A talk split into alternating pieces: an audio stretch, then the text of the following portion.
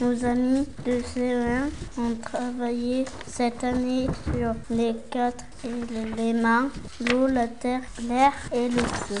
Bonjour Polo, oui, ils ont choisi de fabriquer des cerfs-volants en travaillant sur le vent. Stéphane est venu leur expliquer l'histoire des cerfs-volants. Oui, écoutons-le. Nous allons savoir qui a construit le premier cerf-volant. Qui c'est qui l'a inventé le cerf-volant C'est les Chinois. Ils l'ont inventé quand?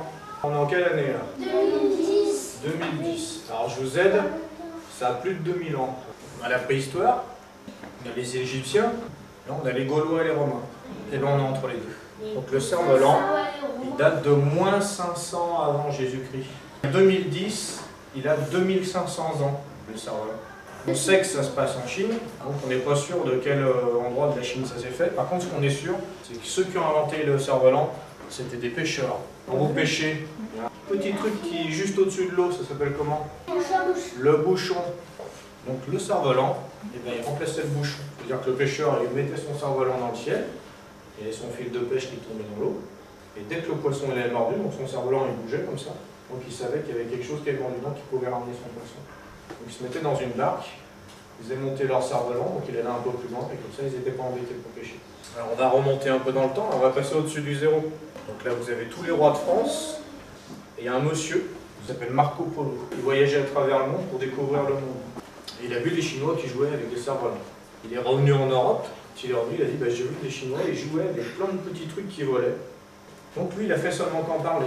Vous avez déjà vu des chevaliers, des films avec des chevaliers Qui ont des, euh, des petits euh, étendards comme ça Donc à cette époque-là, ça s'appelait une serpe volante.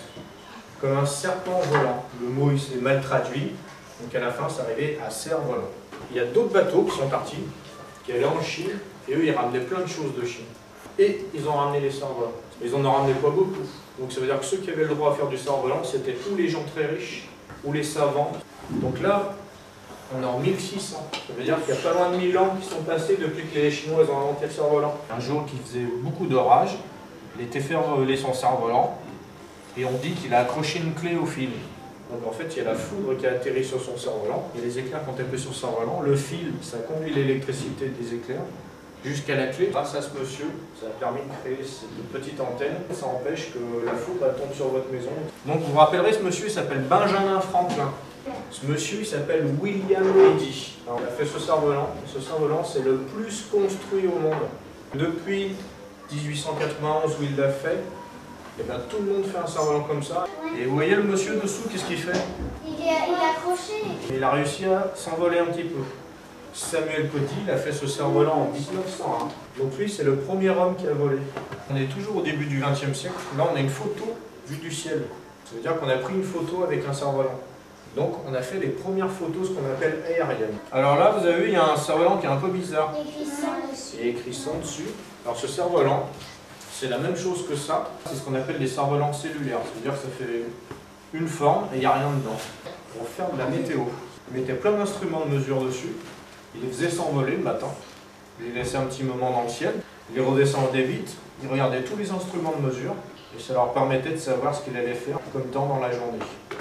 Là, on arrive à la première guerre. On l'appelle la guerre des tranchées. Donc, il y a des militaires qui ont repris ce cerf-volant. Ils ont mis une petite nacelle dessous. Ils mettaient un soldat dedans.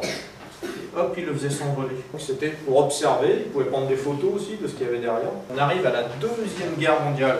C'est encore des militaires qui ont travaillé avec des cerfs-volants. Ils ont fait des avions comme si c'était des avions euh, américains. Ils en ont fait voler plein au-dessus de la plage. Alors les Allemands qui étaient sur la plage, ils ont cru qu'il y avait plein d'avions qui arrivaient.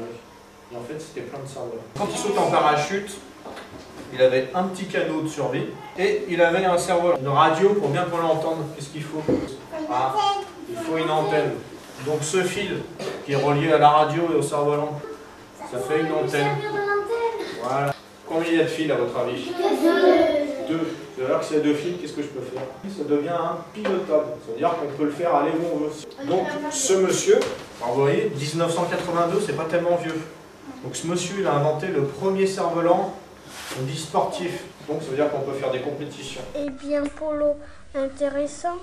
Non, il nous reste à découvrir dans les prochains épisodes si tous les cerfs-volants du monde sont pareils. L'aventure continue sur Crayon Hits.